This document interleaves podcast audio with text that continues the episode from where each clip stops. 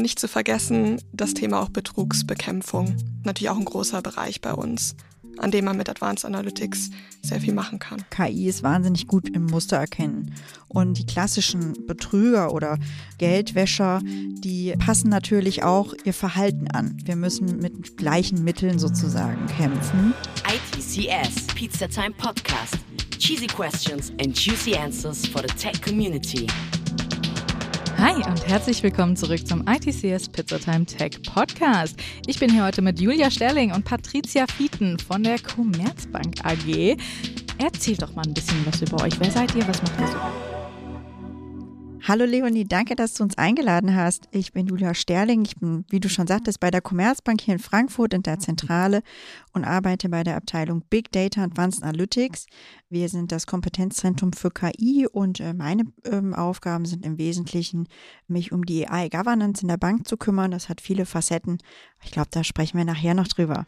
Auf jeden Fall. Ja, auch von mir vielen Dank für die Einladung. Mein Name ist Patricia Fieten. Ich arbeite mit Julia bei Big Data Advanced Analytics in der Zentrale von der Commerzbank hier in Frankfurt und bin dort Data Scientist im Bereich Sales Analytics.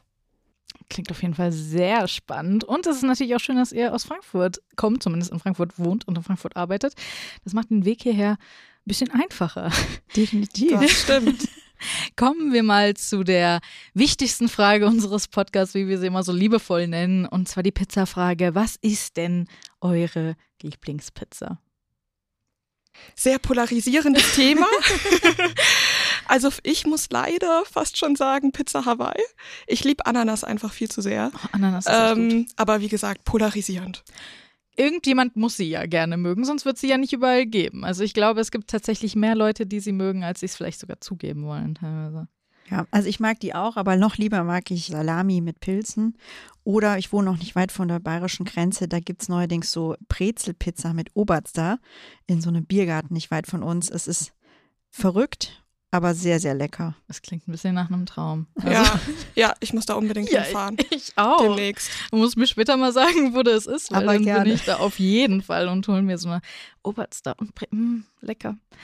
So, ähm, bevor wir ein bisschen mehr in die technischen Themen eindringen, würde ich erstmal gerne noch ein bisschen was über euch wissen. Wir wissen jetzt schon, was eure Lieblingspizza ist und wo ihr arbeitet und als was ihr arbeitet.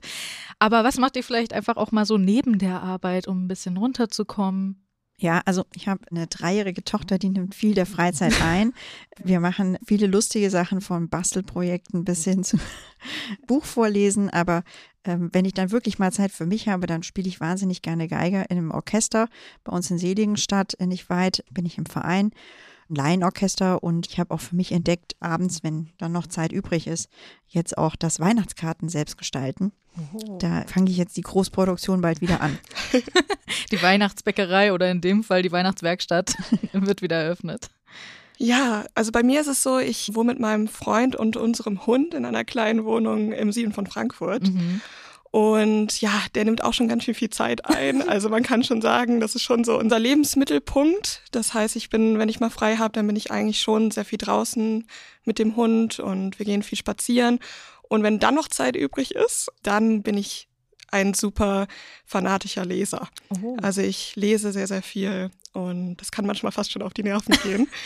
Aber genau, ich lese sehr, sehr gerne. Also warst du wahrscheinlich auch auf der Buchmesse. Dieses Mal tatsächlich nicht und ich habe es sehr, sehr bereut. Ich weiß gar nicht, irgendwas hat mich aufgehalten dieses ja, Jahr. aber der Samstag war auch zeitlich. sehr, sehr voll. Also Ja. das hätte ich jetzt auch nicht unbedingt weiterempfohlen, wenn ich ehrlich bin. Da sitzt man lieber zu Hause und liest vor sich hin, als da irgendwie zwischen Menschenmassen Das sich stimmt, das durchzukämpfen. Habt ihr jeweils schon mal einen Podcast aufgenommen? Ist das für euch das erste Mal? Für mich das erste Mal. Für mich ist es das erste Mal tatsächlich in einem Podcast-Studio. Ich habe schon welche von daheim gemacht, aber äh, ich war noch nie in so einem coolen Studio wie bei euch mit so cool ausgefrästen Steckdosenleisten und coolen festgeschraubten Armen. Das ist natürlich nochmal ein anderes Erlebnis heute. Das Studio sagt Danke für dieses Kompliment. Und was habt ihr studiert? Und wie steht das, was ihr studiert? Weil wir hatten ja auch schon Leute, die haben Sachen studiert, die überhaupt nichts mit dem späteren Beruf am Ende zu tun hatten. Äh, ist es bei euch auch so oder passt es bei euch ganz gut zusammen? Also diese Beschreibung passt perfekt zu mir, könnte man fast sagen, obwohl das auch nicht ganz stimmt. Also ähm, ich habe Physik studiert. Oh. Ich habe 2016 angefangen, in Heidelberg Physik zu studieren, also allgemeine Physik, kein Spezialfach direkt. Und habe dann meinen Bachelor und Master gemacht, bin im Master in die Richtung Medizinphysik gerutscht und durch die Medizinphysik dann in den Bereich Computational Physics der mich dann sehr nah an Machine Learning gebracht hat und an die Themen Data Science, Machine Learning, in denen Zuge dann natürlich auch alles rund um KI. Genau, und dann bin ich zur Bank. Das klingt nach einem sehr spannenden Weg auf jeden Fall. Ich finde es immer faszinierend, wenn Leute einen Weg erzählen, der einfach nicht so dieses komplett gerade, ich weiß von Anfang an, was ich machen will und landet ja. da dann am Ende auch, sondern einfach den Weg erkunden und dann mal ja. gucken, wo man landet. Ja. Wie war es bei dir? Ja, bei mir war es auch gar nicht so viel anders, nur eben doch anders als bei Patricia. ja, wenn du mich vor zehn Jahren gefragt hättest, bist du heute mal bei Big Data Advanced Analytics, hätte ich dich wahrscheinlich schief angeguckt. Also die Abteilung allein gab es ja schon gar nicht, als ich da angefangen habe in der Commerzbank. Ich habe ähm, Bachelor gemacht, Management Philosophy in Economics, weil ich das super spannend fand, auch Dinge auszuprobieren und eben noch nicht so festgelegt war auf die Bank tatsächlich. Dort hat mir aber am meisten dann diese ganzen Optionspricing-Kurse Spaß gemacht. Dafür habe ich dann auch einen Master noch gemacht. Also ich sag mal, der nannte sich Quantitative Finance, Master of Finance mit Schwerpunkt Capital Markets. Das im Prinzip viel Finanzmatte, kann man sagen. Und das habe ich dann auch erstmal fünf Jahre lang tatsächlich auch im echten Leben gearbeitet, in der Commerzbank. Und bin dann, als diese coole, hippe neue Abteilung mit KI und allem gegründet worden ist, übergewechselt sozusagen. Super spannend. Du hast gerade schon so ein bisschen angedeutet, wie lange du bei der Commerzbank bist, aber das kannst du jetzt vielleicht gerne auch noch mal ein bisschen erläutern, wie du da hingekommen bist und wie lange du schon dort arbeitest und du natürlich auch. Ja, also tatsächlich sind es bei mir jetzt zehn Jahre, muss ich zugeben. Ich bin ein bisschen älter als Patricia. ja, ich bin damals zur Commerzbank gekommen, eben weil das Trainee-Programm, das äh, dort ausgeschrieben war, so wahnsinnig spannend war. Ich habe ja gerade schon gesagt, ich habe wahnsinnig gerne Optionen gepreist. Das fand ich einfach total spannend und besonders angetan hatten es mir auch noch die Zinsderivate. Hm, für alle, die unter euch das schon mal gehört haben, die sind eben in vielen Bonds, die sind auch in Hausbaufinanzierung mit eingebettet. Das heißt, die sind sehr oft im echten Leben, treffen wir auf sie, aber sind nicht ganz so visibel tatsächlich. Und da gab es eben genau ein Trainee-Programm dafür, nannte sich Group Treasury, die das auch heute immer noch machen. Und das war eben ein Trainee-Programm, das war dort recht einmalig in Frankfurt, weil eben viele großen Banken die ja viel von diesem Optionspricing-Know-how brauchen, nicht notwendigerweise ihren Sitz auch in Frankfurt haben. Das heißt, es war schon ein bisschen Alleinstellungsmerkmal. Und zum Beispiel das Trainee-Programm, das Patricia gemacht hat, das gab es auch noch gar nicht. Das ist ja eben ein ganz neuer Bereich. Aber ich glaube, darüber kannst du uns mehr berichten.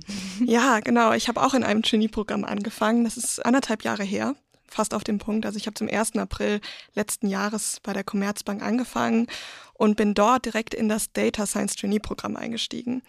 Und das Data Science Trainee Programm, das ist tatsächlich, das war auch die erste Generation, in der es das bei der Commerzbank gab. Das heißt, wir waren in Runde eins und genau, damals ist das in Big Data und Advanced Analytics geboren worden, in die Wege geleitet worden.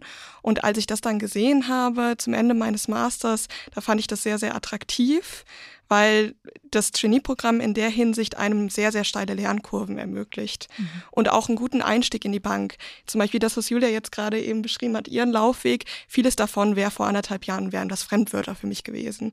Als jemand, der ohne Bank, Vorerfahrung in so einen Beruf reinrutscht, da habe ich mir natürlich schon Sorgen gemacht, wie ist es dann bei einer Bank zu arbeiten? weil wirklich viele Bankbegriffe mir natürlich fremd waren. Mhm. Und das Data Science Trainee Programm hat mich sehr, sehr viel gelehrt und mir auch einen guten Einstieg in diesen ganzen Fachbereich gegeben. Genau. Ich finde Trainee-Programme immer super spannend und äh, sehr cool, dass das auch angeboten wird, eben auch in so einer Vielfalt. Und es zeigt ja auch immer, wie super das Unternehmen dann am, eben am Ende ist, wenn man dann so lange ja. eben auch dann da bleibt und sagt, okay, ich mache hier dieses Trainee-Programm und lerne dadurch total viel und lerne sehr auch unterschiedliche Bereiche. Du hast ja auch in vielen unterschiedlichen Bereichen gearbeitet, Julia, und konntest dann innerhalb der Firma auch einfach mal gucken, was du so gerne machen möchtest und was für dich am besten ist auch. Ja, da muss man natürlich sagen, da hilft natürlich auch die Größe der Commerzbank Mhm. und dass wir eine starke Veränderung hinter uns haben, also diesen ganzen Bereich eben neu aufzubauen. Diese Entscheidung ist ja vor Jahren gefallen und dadurch haben sich auch ganz neue Möglichkeiten eröffnet. Und ich glaube tatsächlich, das ist auch ein Benefit von einem Großkonzern, dass man sich eben auch in Bereiche weiterentwickeln kann, die es vielleicht in sehr viel kleineren Instituten oder Unternehmen auch so gar nicht gibt in dem Ausmaß. Und wenn, dann gibt das vielleicht einen Kollegen, der das bearbeitet und nicht gleich ein ganzes Team. Mhm. Das heißt, es ist sehr, sehr spannend und wir haben natürlich auch, was gerade in meinem Trainee-Programm auch sehr viel Laune gemacht hat und ich glaube, du hast das auch äh, gemacht, war auch dieser Auslandseinsatz. Mhm. Ja. Wir haben natürlich cool. ne, über unsere Filialen beziehungsweise ausländischen Tochtergesellschaften oder Niederlassungen auch die Möglichkeit, immer wieder äh, Kollegen dorthin zu entsenden, um dort mehr zu lernen, vielleicht sogar auch dorthin zu wechseln, wenn man das möchte. Ich war in London, ich bin ein großer Meine England-Fan. Lieblingsstadt. Ich muss sagen, es war sehr schön, ja. Ja. Ähm, es hat sehr viel Laune gemacht und äh, das möchte ich nicht missen. Genau, da kann ich mich nur anschließen. Also ich war, wie gesagt, auch im Ausland für eine Zeit während des Trainee-Programms und ich war selber in Polen, was Oh. auch für mich eine sehr weltverändernde Lebensphase war tatsächlich. Also ich habe sehr viel mitgenommen. Das war wirklich Gold wert, das machen zu können. Und allgemein, also anschließend auch an das, was Julia gesagt hat, das Trainee-Programm ermöglicht einem das wirklich viel von der Bank in kurzer Zeit zu sehen, Mhm. sehr viele Menschen kennenzulernen innerhalb der Bank, in wirklich einen Erfahrungsaustausch auch zu gehen und die Bank in unterschiedlichen Hinsichten kennenzulernen, Mhm. aus der Perspektive von unterschiedlichen Teams, von unterschiedlichen Leuten und Kollegen und Kolleginnen. Und hinzu kommt natürlich auch noch die Trainee-Community, die automatisch dabei ist. Dass man sagt, okay, man fängt nicht alleine an, Mhm. meistens steigt man mit anderen Trainees innerhalb einer Runde ein und kann somit auch sich mit denen austauschen und hat sofort so seine kleine Trainee-Familie.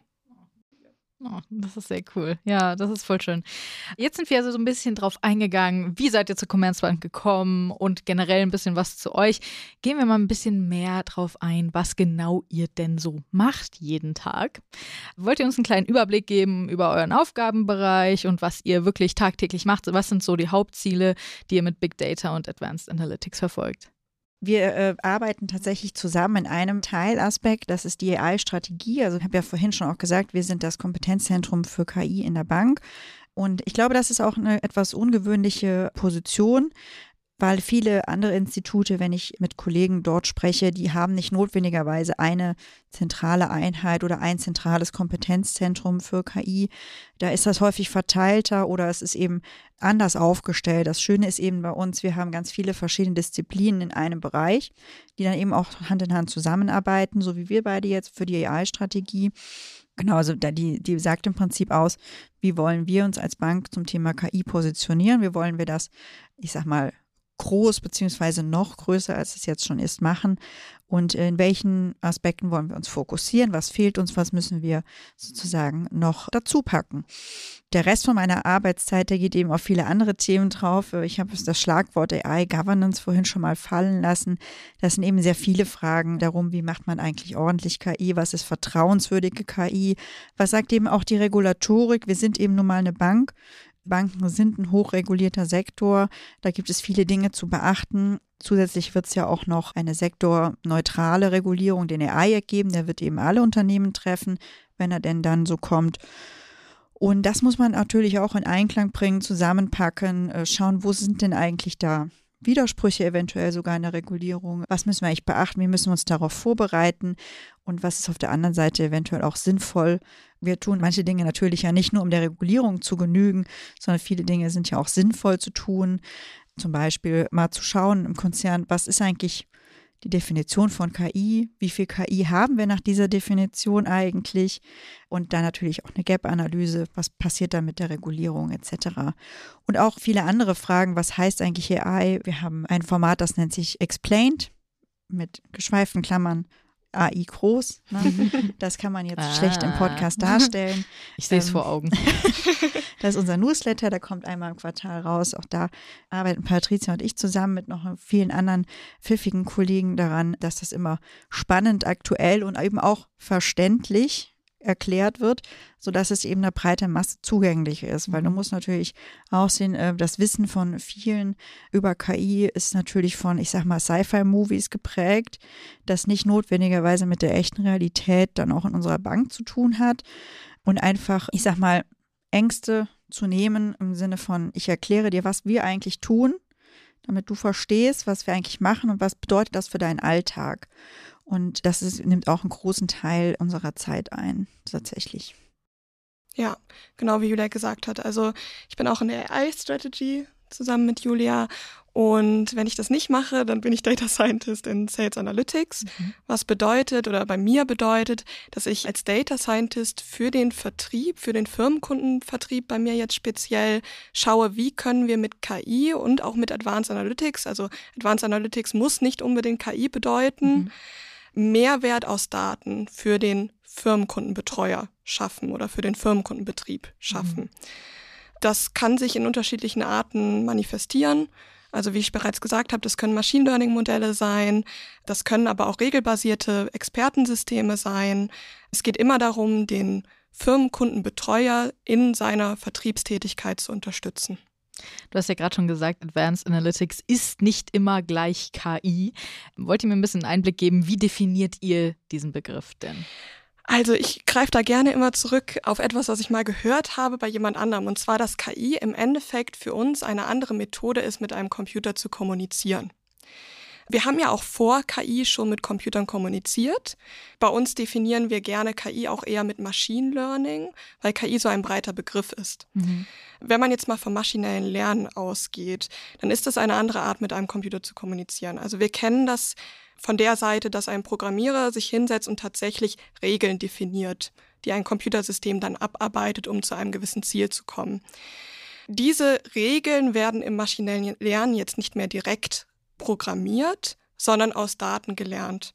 Das heißt, in dem Sinne stellt der Programmierer, der Entwickler ein System, einen Algorithmus zur Verfügung und die notwendigen Daten, damit das System selber dieses Rezept oder diese Regeln aus den Daten bauen kann und somit das Endergebnis erzeugt.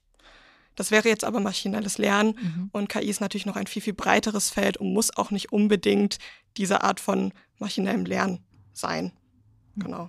Ja, und gerade diese Definition ist äh, hoch umstritten. Also nicht das, was Patricia gesagt hat, sondern ich sag mal in der regulatorischen Welt.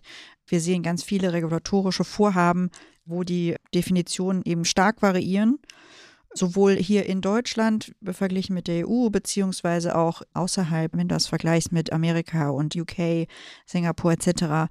Also eine einheitliche Definition, dass sie dasselbe immer voneinander abschreiben würden, die vermisst man Mhm. äh, aktuell in den Gesetzestexten. Man versucht sich zurzeit ein bisschen darauf zu einigen, mal gucken, wie weit das kommt. Aber ich denke, das wird bis zu einem gewissen Detailgrad wahrscheinlich auch in Zukunft fragmentiert bleiben. Mhm. Ist ja generell auch immer die Sache mit dem Gesetz, das meistens dann doch ein bisschen braucht, bis es hinterherkommt und die ganzen Änderungen. Und das macht viele Dinge schwierig, aber auch viele Dinge finde ich spannend, um zu sehen, wie sich das dann entwickelt und was dann am Ende wirklich festgelegt wird und was noch offen bleibt. Wir hatten schon mehrfach bei uns Big Data als Thema im Podcast, aber noch nie im Kontext einer Großbank. Wo denkt ihr, sind da vielleicht die Unterschiede als in anderen Konzernen? Was sind Dinge, auf die ihr achten müsst? Was sind Dinge, die für euch besonders wichtig sind oder die euch vielleicht vor Herausforderungen stellen? Ja, vielleicht sollten wir noch mal kurz erklären, was macht eigentlich Big Data Advanced Analytics im Gesamten. Du hast ja jetzt sozusagen zwei Teilvertreter von einem Team, das mehr als 500 Leute umfasst. Die machen natürlich auch zum Teil was anderes als wir.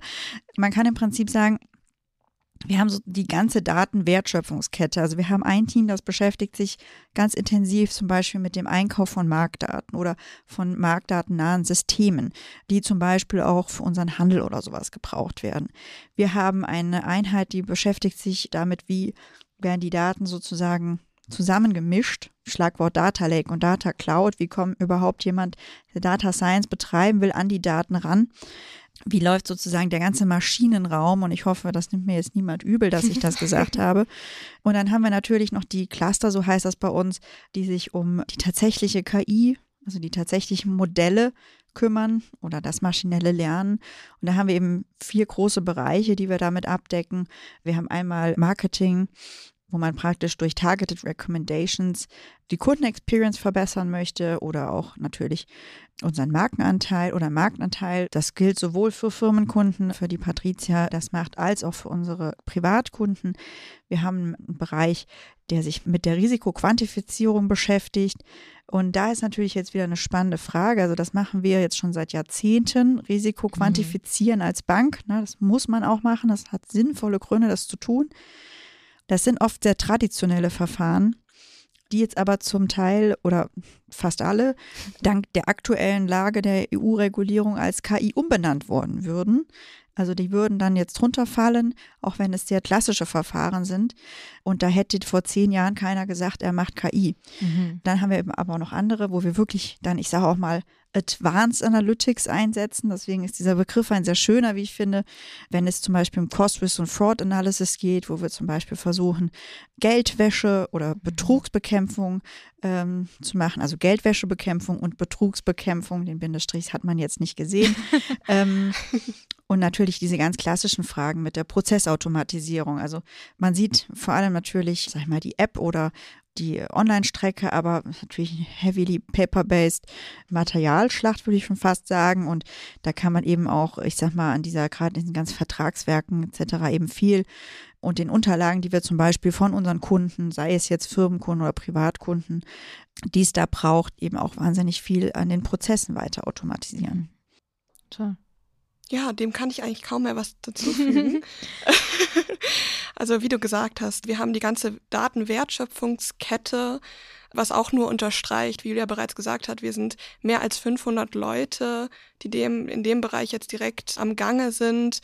Das heißt, da liegt auch ein starker Fokus auf diesen Themen und wir sind ein stark reguliertes Unternehmen, mhm. wenn man das so sagen darf, was halt auch seine eigenen Tücken, aber auch Chancen mit sich bringt. Ja.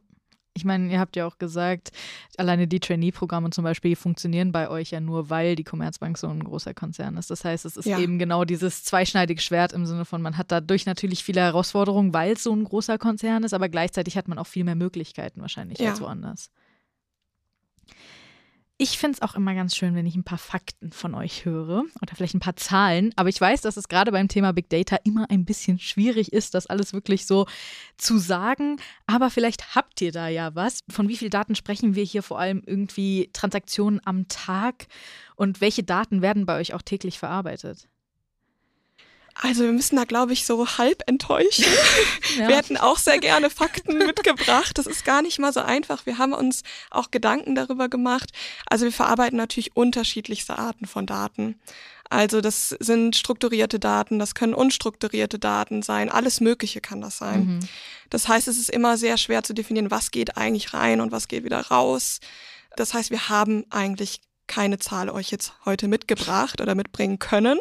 Ja, ich denke, jede Zahl, die wir nennen, ist irgendwie misleading, wenn wir sagen, wir mhm. haben so und so viele Transaktionen, die über die Privatkundenkonten pro Woche laufen. Die sagt eben wenig aus, wie viele Daten wir verarbeiten, auch wenn wir zum Beispiel Dokumentenanalyse machen oder die Sales Leads, äh, die Patricia zum Beispiel generiert, das sind eben so verschiedenste äh, Daten. Man könnte natürlich auch die Marktdaten zählen, wie viele Preise von, von Aktie, die werden auch alle verarbeitet, ist ja. klar, aber die sagen ja wenig aus, glaube ich. Und ich glaube, da, da ist die nur eine Zahl, ähm, bringt uns da gar nicht weiter. Es kommt da sehr drauf an, was man eigentlich macht und in welchem Bereich man sich da befindet. Und äh, diese genaue Zahl, ich glaube, sie bringt uns gar nicht so weit nach vorne. Aber sie ist viel Arbeit, ne? Also das wollen ja. wir nicht, äh, wollen wir nicht ähm, ist nicht kleinreden, ne, glaube ich. Ich meine, ihr habt ein Team von 500 Leuten. Ich glaube, das erklärt schon generell die Menge an Daten und auch die Arbeit, die dahinter steckt. Äh, gibt es irgendwie was Spezielles, was ihr aus manchen Daten lernen könnt? Vielleicht habt ihr da auch ein konkretes Beispiel, irgendwelche gewissen Daten, die euch was erzählen, was, was also, erklären? Also ich glaube, Julia hat es schon mal angeschnitten, aber wir, unsere Anwendungen kann man grob in vier unterschiedliche Bereiche strukturieren. Und das erste wäre jetzt Sales and Revenue Growth. Was bedeutet, also in dem Sinne, da bin ich bei Sales Analytics auch genau richtig in dem Moment, dass man einfach den Vertrieb dass man Sales unterstützt, also durch Advanced Analytics. Das kann zum Beispiel in der Form von Targeted Recommendations sein, also wie man das vielleicht von Amazon äh, kennt. Mhm. So, Ihnen gefällt das, vielleicht könnte Ihnen das auch gefallen, das geht dann in die Richtung. Aber auch allein, dass man den Vertrieb in seinen täglichen Geschäftsbereichen unterstützt. Das kann dann auch in ganz unterschiedlichen ja, Methoden sich manifestieren. Dann haben wir natürlich noch Advanced Analytics im Bereich Risk Quantification, was bedeutet, das ist im Endeffekt unsere Risikomodellierung. Dort sind viele Systeme basieren auf Expertensystemen, also regelbasierte Expertensysteme, die unser ganzes Risk Controlling im Hintergrund übernehmen und steuern. Genau, und dann gibt es natürlich auch noch Advanced Analytics in den Bereichen Process Automation and Efficiency, also zum Beispiel hier ähm, das Thema Document Analytics mhm. zum Beispiel oder Textanalyse allgemein. Ja, ich glaube, man kann auch ergänzen, wir haben auch mal wieder versucht, innovative, datengetriebene Produkte an den Markt zu bringen. Also wir hatten auch mal zum Beispiel mit Firmenkunden kooperiert und da einen Loan gemacht, wo man mit den Daten aus der Maschine die Kreditzahlung variiert hat. Also wenn die Maschine viel produziert, war die Idee, verdient der Produzent, der eben zum Beispiel Teile fertigt, eben auch viel, also kann er viel Kredit zurückbezahlen. Und wenn er eben wenig produziert, kann er wenig zurückbezahlen und so hatten wir die Kreditrate angepasst. Kannst dir so vorstellen, da waren mal Banker und äh, Big Data äh, Leute auf der metallverarbeitenden Industrie in mhm. Stuttgart auf der Messe. Äh, das war für uns natürlich auch total spannend, weil äh, wenn man, ich sage jetzt mal, viel in der Zentrale ist und dann auch noch nur so diese ganz großen beeindruckenden Maschinen sieht und sich dann überlegt, welcher Sensor ist denn eigentlich der richtige für unser Kredit, das sind Sachen, die passieren einem sonst im normalen Arbeitsalltag dann auch eher selten. Mhm. Ja. Und nicht zu vergessen, das Thema auch Betrugsbekämpfung. Mhm. Genau, das ist natürlich auch ein großer Bereich bei uns, an dem man mit Advanced Analytics sehr viel machen kann. Was ist mit den Daten möglich und wo sind vielleicht auch Grenzen gesetzt? Also vor allem im Zusammenhang mit dem AI Act. Ja gut, ich meine, es braucht sogar kein AI Act für, um äh, Grenzen zu beschreiben. Also Grenzen gibt es, glaube ich, einige. Datenschutz. Datenschutz ist schon da im Prinzip. Da brauchst du nicht auf den AI Act warten. Der ist auch tatsächlich in place. Und man muss ja auch sagen, Datenschutzgrundverordnung war ja auch vor ein paar Jahren, ich sag mal, ein Novum oder ein, ein ganz neues Gesetz, wo sich viele Unternehmen neu darauf einstellen mussten. Bei uns war es in doppelt spannend, weil äh, wir diesen Big Data Advanced Analytics Bereich äh, ziemlich zeitgleich gegründet haben mit dem Herauskommen eben der neuen Datenschutzgrundverordnung. Das heißt, am Anfang haben wir uns eben sehr intensiv auch zusammen mit unserem Datenschutz auseinandergesetzt und erstmal verstehen, und zu analysieren, was bedeutet dieser Text für uns, was heißt das für uns. Und dann haben wir uns, äh, sag ich mal, der Sache dann gemeinschaftlich genähert. Und das ist eben auch eine schöne Sache. Wir haben natürlich als große Bank eben viele spannende Bereiche, die einem dann auch helfen können. Man kann einen Tisch dann sozusagen mit der Rechtsabteilung und dem Datenschutz zusammen machen und eben, ich sag mal, Detailfragen dann erläutern, weil natürlich wird es dann immer erst spannend, wenn man vor einem Projekt sitzt und sich dann die Fragen stellt, so wie setze ich das jetzt im wirklichen echten Leben um?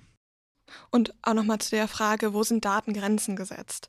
Also aus einer technischen Sicht muss man natürlich immer sagen, Datenqualität spielt eine große Rolle und ist oft auch ein begrenzender Faktor. Mhm. Also die Bank ist ja schon sehr alt auch.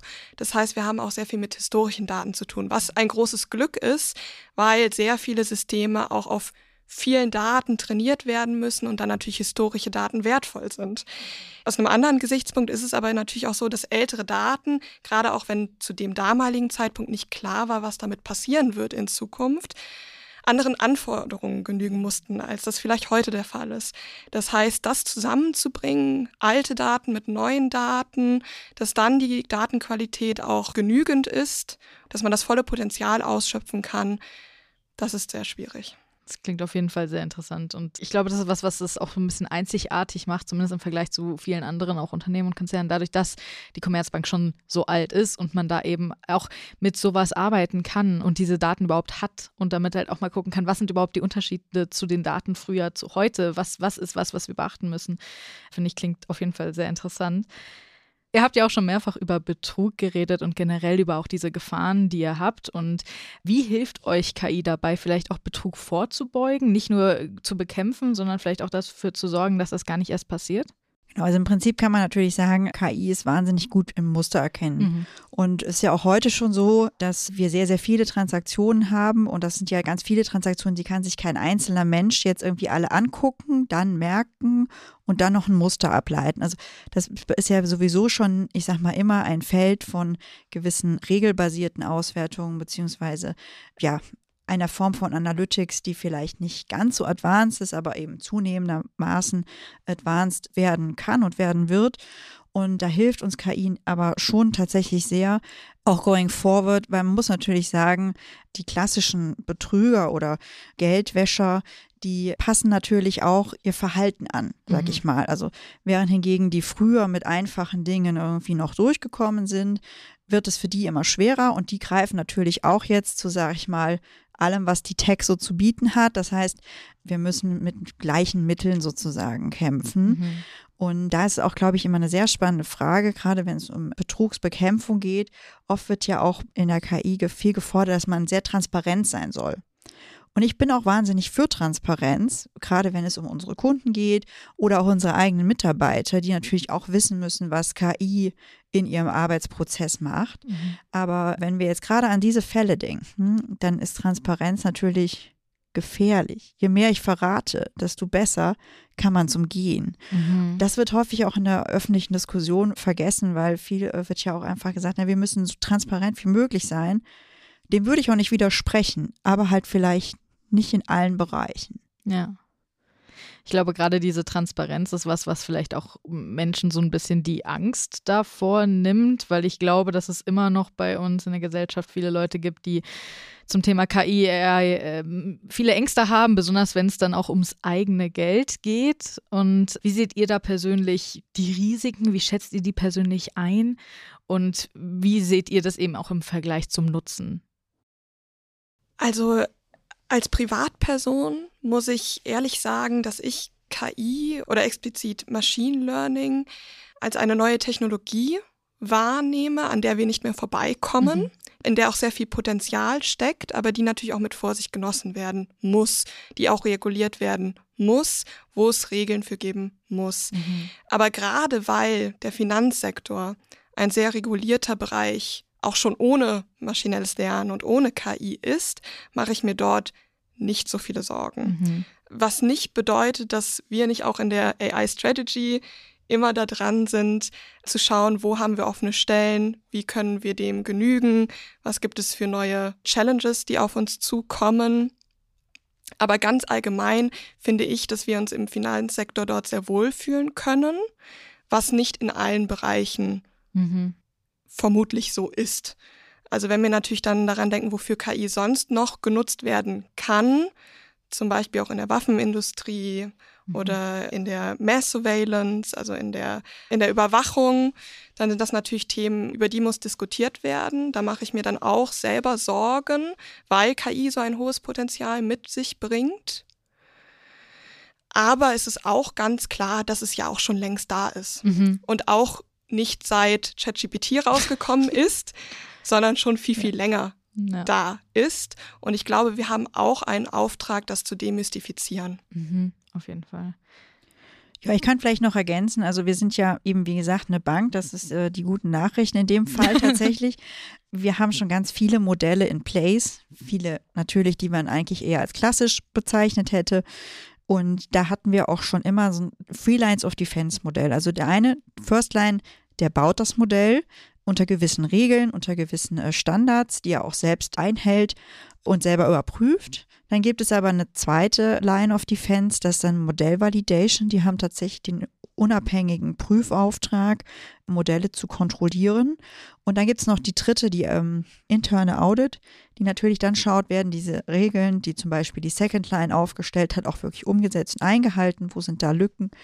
Und tatsächlich kommt ja auch gerade bei den regulierten Modellen, die eben für die Banken wichtig sind, das sagt man im Bankenjargon, Säule 1 und 2 Modelle, die werden ja auch tatsächlich nochmal von der Aufsicht überprüft. Dort wird dann eben jeder Stein mehrfach umgedreht. Das heißt, da glaube ich, ist gar nicht so viel, was da on top kommt. Mhm. Ne? Und da muss man jetzt natürlich sehen, was ist mit den Modellen, die nicht unter Säule 1 und 2 sind, sondern die jetzt eben zusätzlich kommen. Wie kritisch sind die? Wie kritisch sind die unter gewissen Aspekten? Das analysieren wir und da bauen wir jetzt auch auf diesen Freelines of Defense auf und aus und haben das auch schon angefangen. Das ist aber, ich sag mal, ein ongoing Prozess, den wir weiter im Auge behalten werden als Bank. Also generell KI mit Vorsicht genießen, aber in der Finanzbranche sind sowieso schon so viele Sicherheitsvorkehrungen dabei, dass man sich da eben einfach gar nicht so einen großen Kopf machen muss, um das jetzt mal so zusammenzufassen. Ihr habt ja gerade schon so ein bisschen gesagt, dass die Regulatorien bei euch eben schon in place sind, die existieren, die sind da. Wollt ihr noch mal kurz ein bisschen darauf eingehen, was denn dieser EU AI Act so ist und auch vielleicht verändern wird? Ja, gerne. Dadurch, dass ich ja da viel drauf schaue in letzter Zeit, fange ich einfach mal an und du ergänzt. Der AI-Act ist, das ist ganz wichtig, eben nicht nur für Banken, sondern für alle. Also du kannst ihn auf der Ebene mit der Datenschutzgrundverordnung vergleichen. Das Ziel ist es im Prinzip, dass die EU-Bürger, die bei uns hier leben, oder Menschen in der Europäischen Union, deren fundamentalen Rechte geschützt werden mhm. und dessen, da steht immer Wellbeing, nicht beeinträchtigt wird durch KI. Und im Prinzip ist das natürlich eine Frage der AI-Ethik oder beziehungsweise der demokratischen Werte oder der Union Values, wie sie dort immer sagen, die verteidigt werden sollen. Und auf der Ebene finde ich das auch hochspannend, wie Patricia auch schon sagte, gewisse Dinge wollen wir in unserem demokratischen Europa einfach nicht. Also wir mhm. wollen keine Real-Time Mass Surveillance vielleicht oder wir wollen kein Predictive Policing aus gewissen Gründen oder wir wollen kein Social Scoring wie in China, mhm. dass du den mhm. Kredit nur bekommst, wenn du die richtigen Freunde hast. Ja. Das sind alles so Sachen, die, sage ich mal, ganz zentral mit den fundamentalen Rechten von uns und demokratischen Werten zusammenhängen. Und dort gibt es dann eben einen risikobasierten Ansatz. Da steht dann hinten eine Liste mit Prohibited AI. Das sind die, die verboten sind. Deren Anwendungsgebiet, das ist so kritisch, dass wir das nicht hier wollen. Dann gibt es die zweite Kategorie High Risk. Das sind mhm. Sachen, die sind erlaubt.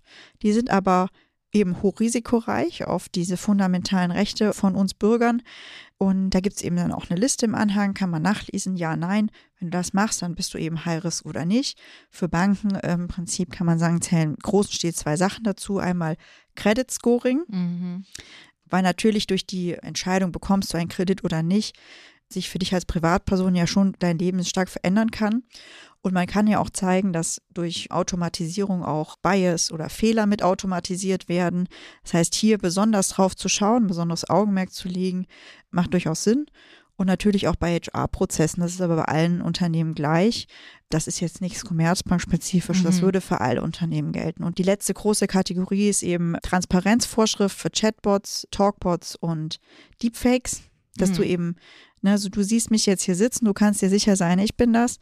Wenn wir es jetzt online machen würden, könnte es auch ein Deepfake von mir sein. Das müsste ich aber kennzeichnen, damit du weißt, mhm. du redest nicht mit der richtigen Julia. Ja. Das ist immer ganz gut zu wissen. Also ich finde gerade Deepfakes sind auch ein Thema, das wirklich, glaube ich, vielen Leuten zu Recht Angst macht und was auch wirklich sehr gruselig ist. Ich meine, es zeigt meiner Meinung nach, was man alles damit machen kann und wie cool das teilweise dann auch aussieht und es ist schon faszinierende Technologie, aber es ist halt auch einfach gruselige Technologie. Ja. Also es ist sehr wichtig beim AI-Act auch zusätzlich noch, dass man dort großes Augenmerk jetzt auch in den letzten Monaten darauf gelegt hat, äh, was Gen AI eigentlich zu der Story sozusagen beiträgt. Also da geht es ganz massiv darum zu gucken, was sind denn die Lieferketten. Wenn ich jetzt irgendwas zukaufe, sagen wir mal eine Komponente, sei es jetzt ja einer der großen Large Language Modelle Anbieter zum Beispiel, dann hat der erstmal keinen Hochrisikofall. Mhm. weil der ja, sag ich mal, nur generelle KI anbietet. Wenn ich das jetzt aber als Unternehmen einkaufe und es einer speziellen Verwendung zuführe, dann muss ich auch dafür Sorge tragen, dass das ordentlich funktioniert. Mhm. Und das sind natürlich spannende Diskussionen, die uns da noch bevorstehen und, glaube ich, Lernkurven auf allen Seiten, die es da noch brauchen wird. Einmal bei den Large Language Modellen Providern oder GenAI generell, bei uns als Unternehmen, die dann sozusagen voll unter die Regulierung fallen und Dinge erfüllen müssen, die gar nicht so einfach zu erfüllen sind. Zum Beispiel Aussagen über das Testing zu treffen, das wir in dem Fall ja gar nicht selber gemacht haben oder selber auch noch zusätzliches machen müssen. Und natürlich die Aufsicht, die muss natürlich auch erstmal gucken, wie beaufsichtigt man denn sowas? Mhm. Gibt es ja jetzt auch noch nicht so richtig viele ja. Fälle. Beispiele, Fälle, ja. Was ich auch noch gerne ergänzen würde, ist der Punkt, wir reden ja jetzt vom EU-AI-Act, wir leben ja in einer globalisierten Welt. Das heißt, ich persönlich finde es auch sehr interessant zu beobachten, wie in den nächsten Jahren die Entwicklung auf der gesamten Welt in der mhm. Hinsicht weitergehen wird. Also wie wird so ein AI-Act aus US-amerikanischer Sicht aussehen? Wie wird so ein AI-Act aus chinesischer Sicht aussehen? Was haben wir da zu erwarten? Ich denke, das sind auch Themen, mit denen wir uns dann irgendwann befassen müssen wie passt unser EU-AI-Act zu den anderen AI-Acts, mhm. die es mhm. eventuell dann geben wird. Auf jeden Fall. Und UK nicht zu vergessen, die ja auch gerade erst ein großes AI-Safety Summit mit großer medialer Wirksamkeit abgehalten haben. Ich glaube, da gibt es viel Spannend. Also uns wird nicht langweilig, Patricia. Ja. das glaube ich. Ich glaube generell, wenn man in diesem Bereich arbeitet, ist man eigentlich, äh, es passiert noch so viel in der Zukunft, dass man gar nicht weiß, man kann vielleicht auch vieles gar nicht vorhersehen und man muss sich einfach darauf einlassen und gucken, was passiert. Wollen wir mal so ein bisschen drauf eingehen, wieso, wenn jetzt hier jemand zuhört und sich denkt, oh, boah, das klingt alles super interessant, da habe ich so Lust drauf. Wieso speziell sollte diese Person sich die Commerzbank von den zwei Milliarden Banken hier in Frankfurt äh, aussuchen? Also ich würde sagen, natürlich gibt es hier sehr, sehr viele Banken in Frankfurt. Du musst aber bedenken, wenn du in diesem Bereich arbeiten willst, der natürlich der coolste Bereich von allen ist, ist klar. ähm, Gar nicht biased. Nee, gar nicht biased. äh, wenn wir das automatisieren, kommt noch ein größerer Bias draus raus. Ähm, genau, also gibt es eben sehr viele, die eben keine KI-Einheit dann in Frankfurt haben. Mhm. Viele haben natürlich von den ganz Großen, die noch größer sind als wir, hier Niederlassungen, die vorher vielleicht nur Niederlassungen in London hatten, um den Brexit zu entfliehen. Und die haben dann aber notwendigerweise ihre KI-Einheit nicht hier, sondern ganz woanders. Und natürlich ist Frankfurt nicht nur die schönste Stadt in Frankfurt, äh, in, in, Deutschland, ja, aber auf jeden Fall. mit dem tollsten Fußballverein, ähm, sondern eben auch noch ein super Standort für, ich sag mal, einen großen Melting Pot für dieses Center of Competence, das es eben auch bei den Banken, die dann hier auch KI-Einheiten haben, so oft auch nicht gibt, dass man so viele Disziplinen in diesem KI-Kompetenzzentrum zusammen hat. Und da ist es natürlich besonders spannend. Ja, und dazu kann ich auch nur ergänzen, warum die Commerzbank ganz explizit bei uns ist es jetzt so, dass dadurch, dass die Commerzbank sehr früh, also vergleichsweise früh mhm. begonnen hat, sich auf das Thema Digitalisierung, auf das Thema KI auch zu fokussieren und darauf Wert gelegt hat, eine sehr große Expertise bei uns bereits mhm. existiert. Also das ist auch etwas, was mich persönlich sehr zur Commerzbank hingezogen hat, dass mir klar war, ich werde mit Kolleginnen und Kollegen zusammenarbeiten, die in diesem Bereich schon seit mehreren Jahren tätig sind. Also sehr viele Kolleginnen und Kollegen mit sehr viel Erfahrung und dann auch die technischen Voraussetzungen mhm. dafür, die natürlich mit sehr viel Aufwand über die Jahre her aufgebaut wurden, aber jetzt halt auch zur Verfügung stehen. Ja. Und ich glaube, da ist ein sehr großer Punkt, dass die Commerzbank sehr früh verstanden hat, wie wichtig diese Themen sind. Ja, und ich glaube, man kann eben mit vielen spannenden Kollegen international zusammenarbeiten. Das, das macht auch vieles aus, glaube ich. Also wir sind eine sehr bunt gemischte Truppe, auch hier in Frankfurt, haben auch Kollegen eben in Lodz, in, in Polen und viele auch in London und natürlich noch verteilt andere weitere. Und das ist eben auch spannend, tatsächlich verschiedene Perspektiven mitzubekommen. Wir haben auch, ich sag mal, viele Möglichkeiten im Sinne von Vereinbarkeit von Beruf, Familie, oder was man eben vereinen muss mhm. sozusagen mhm. oder möchte. Wir haben viele Möglichkeiten zum Homeoffice. Wir haben flexible Arbeitszeiten. Also bei uns gibt es jetzt keine Kernanwesenheit, dass du sagen, wenn immer um 9 Uhr da sitzen musst oder um 8.30 Uhr und dann äh, musst du halt durchsitzen bis um 5 oder um halb sechs und dann darfst du gehen. Mhm. Ähm, sondern bei uns ist das, äh, nennt sich Gleitzeit. Das heißt, man kann tatsächlich auch mal um 10 kommen oder halt gerne auch um sechs, wenn du der Frühaufsteher bist. Mhm. Und dann mhm. kannst du auch schon früh nach Hause gehen. Bei uns ist das ganz flexibel gehandhabt. Das ist natürlich auch der Sache geschuldet, dass wir jetzt nicht notwendigerweise Kundenkontakt ja, haben klar, und ja. äh, da am Telefon sitzen müssen, wenn da jemand anruft. Ähm, das heißt, Bisschen schade, wenn die Person sagt, ja, ich bin, habe heute schon früher aufgehört, weil ich früh aufgestanden ich war dann schon weg. Jemand kann anrufen. Genau, es gibt auch die Möglichkeit im Ausland Homeoffice zu machen. Ich glaube zwölf Tage. Ich habe es Ja. noch nicht probiert. Ich auch nicht, aber Ich ja. muss mal ausprobieren, glaube ich. London ruft. Lon, ich muss mal gucken, es gibt da eine Liste, wo, in welchem Ausland das geht. Mhm. Das hat, glaube ich, steuerliche Gründe, aber das müssen wir mal ausprobieren, Patricia, Ja. glaube ich. Ja, Äh, ich haben wir auch. nämlich noch nie gemacht. Es gibt auch Sabbaticals, habe ich auch noch nie gemacht, aber ich habe zum Beispiel Elternzeit schon mal gemacht. Mhm. Das hat auch sehr gut funktioniert. Da gibt es dann auch viele Angebote im Sinne von Rückkehrgarantien in einem bestimmten Ausmaß. Und es gibt auch äh, die Möglichkeit, äh, mit den Kollegen in Kontakt zu bleiben. Was ich sehr gerne genutzt habe, das nennt sich dann Keep in Touch. Das heißt, man arbeitet ein bisschen mit, aber natürlich in einem sehr, sehr kleineren Umfang als normalerweise neben seiner Elternzeit und kann dann, ich sag mal, seinen Geist nochmal auf eine andere Art und Weise einsetzen, als man das in den anderen Monaten daheim dann so täte.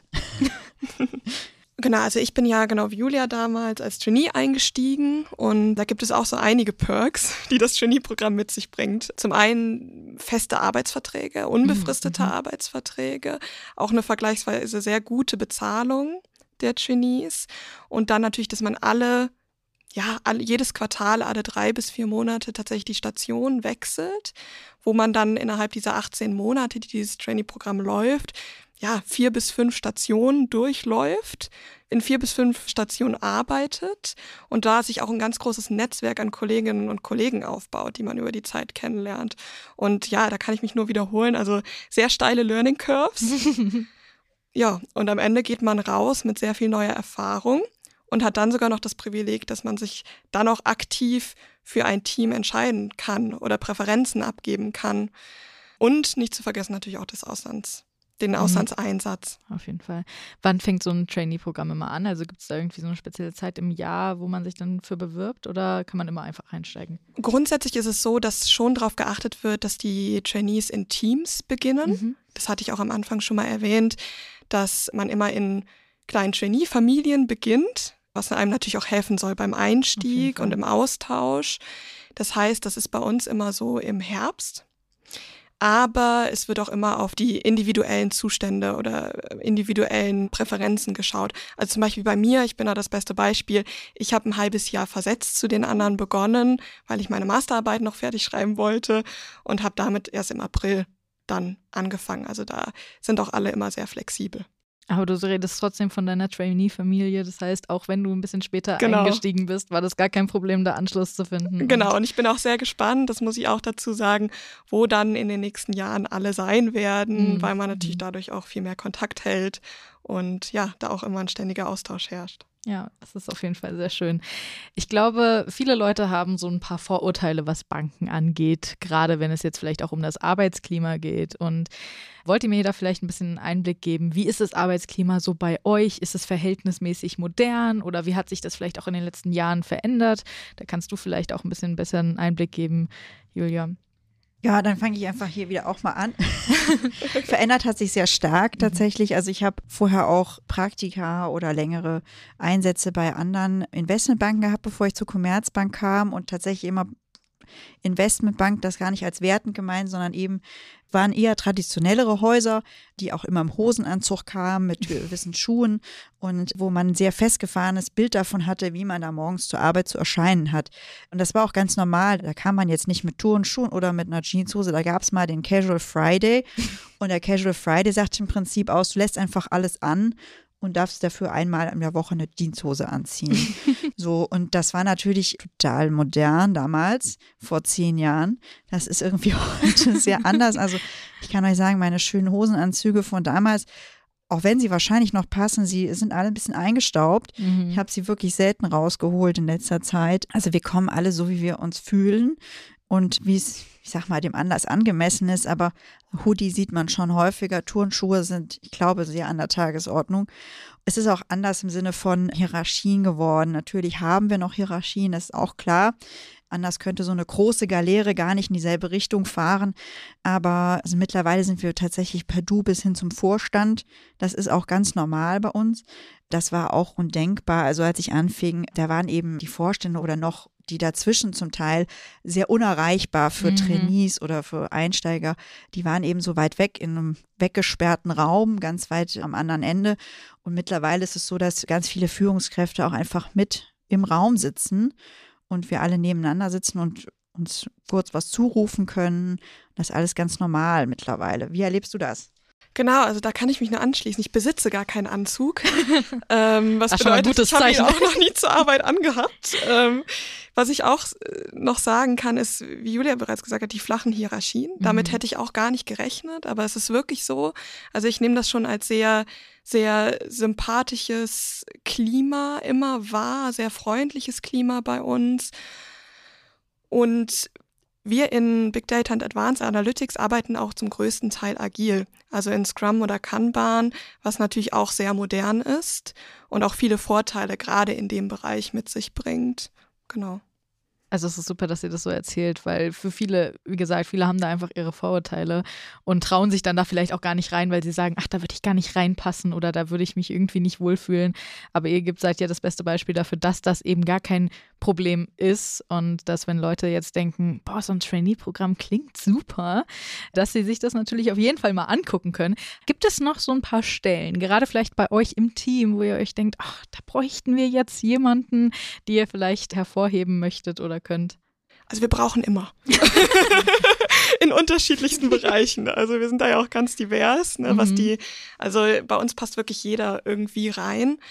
Natürlich ist es besonders auch bei uns immer momentan in der Entwicklung, gerade in der Softwareentwicklung wird immer stark gesucht, also ITler, Data Scientists, aber auch alle anderen, also ich, ich weiß nicht. Business Experts brauchen wir genauso. Ja. Wir brauchen aber auch zum Beispiel Leute, die sich um Data Governance mit voller Leidenschaft kümmern. Wir brauchen ganz verschiedene Typen von Menschen. Und das ist, glaube ich, was auch den Bereich ausmacht. Wir haben da in den Show Notes äh, wahrscheinlich nachher auch einen Link Auf jeden Fall. ähm, zu unserem Jobportal. Da lohnt es sich auch immer regelmäßig mal reinzuschauen, weil zum Beispiel auch gerade Praktikumsstellen, die werden im Laufe des Jahres immer wieder neu ausgeschrieben. Da haben wir keinen speziellen Intake, dass die Mhm. jetzt mal alle im Sommer kommen müssen, sondern das wird dann nach Bedarf ausgeschrieben und da muss man dann tatsächlich einfach mal schauen, was interessiert einen, was passt zu einem. Ist man vielleicht der, der sich mit Leidenschaft um die Data Governance kümmert oder möchte man doch lieber mit Patricia zusammen äh, äh, spannende äh, Use Cases bearbeiten und äh, Firmenkunden glücklich machen oder will man zum Beispiel doch lieber um sich um Retail-Kunden kümmern oder will man tief in die Geldwäschebekämpfung einsteigen? Also da gibt es so viele verschiedene Bereiche, da haben wir nicht One Fits All tatsächlich. Aber genau das ist ja das, was wahrscheinlich auch die Menschen suchen oder die Menschen brauchen. Einfach so diese Vielfalt und zu gucken, was hört sich für mich an, als wäre das perfekt. Und das ist mein Ding. Deswegen, wie Julia schon so wunderschön angekündigt hat, schaut doch gerne in den Shownotes vorbei. Da findet ihr sämtliche Links dazu und stöbert mal ein bisschen rum. Und vielleicht sagt ihr ja dann am Ende auch hier in Frankfurt bei der Commerzbank und könnt wundervolle Frankfurt genießen. Wie sieht es bei euch persönlich aus mit Podcasts? Jetzt kommen wir zu eurem persönlichen Meinungen und Gefühlen. Gar kein Problem, wenn ihr keine Podcasts hört, das haben wir häufig, Leute. Dann könnt ihr auch gerne einfach mal einen Musiktipp oder Filmtipp geben. Aber genau, wie sieht es bei euch aus da? Also ich muss zugeben, ich habe eine große Schwäche für True Crime Podcasts. Da bin ich wahrscheinlich auch oder hoffentlich nicht alleine. Nein, ich sitze mit im Raum. Sehr gut, sehr gut. Also da höre ich auch wirklich drei Stück sehr regelmäßig. Mhm. Also ich kann die auch nennen. Das Ja, ist gerne. einmal Zeitverbrechen, dann Mordlust und Mord of X. Also tatsächlich habe ich noch nie einen True Crime Podcast gehört, da muss ich jetzt mal Oh, da fehlt reinhören. dir, da musst du da rein. fehlt mir vielleicht was. Ich Also kann dir auch sehr viele Dokumentationen empfehlen. Ich habe ab und zu mal so History-Podcasts gehört, die habe ich aber nie so richtig verfolgt. Das Einzige, was ich wirklich sehr, sehr regelmäßig höre, sind tatsächlich Datenpodcasts äh, Mhm. von bekannten Kollegen oder beziehungsweise, was ich wirklich auch total empfehlen kann, ist der Alan Turing Podcast.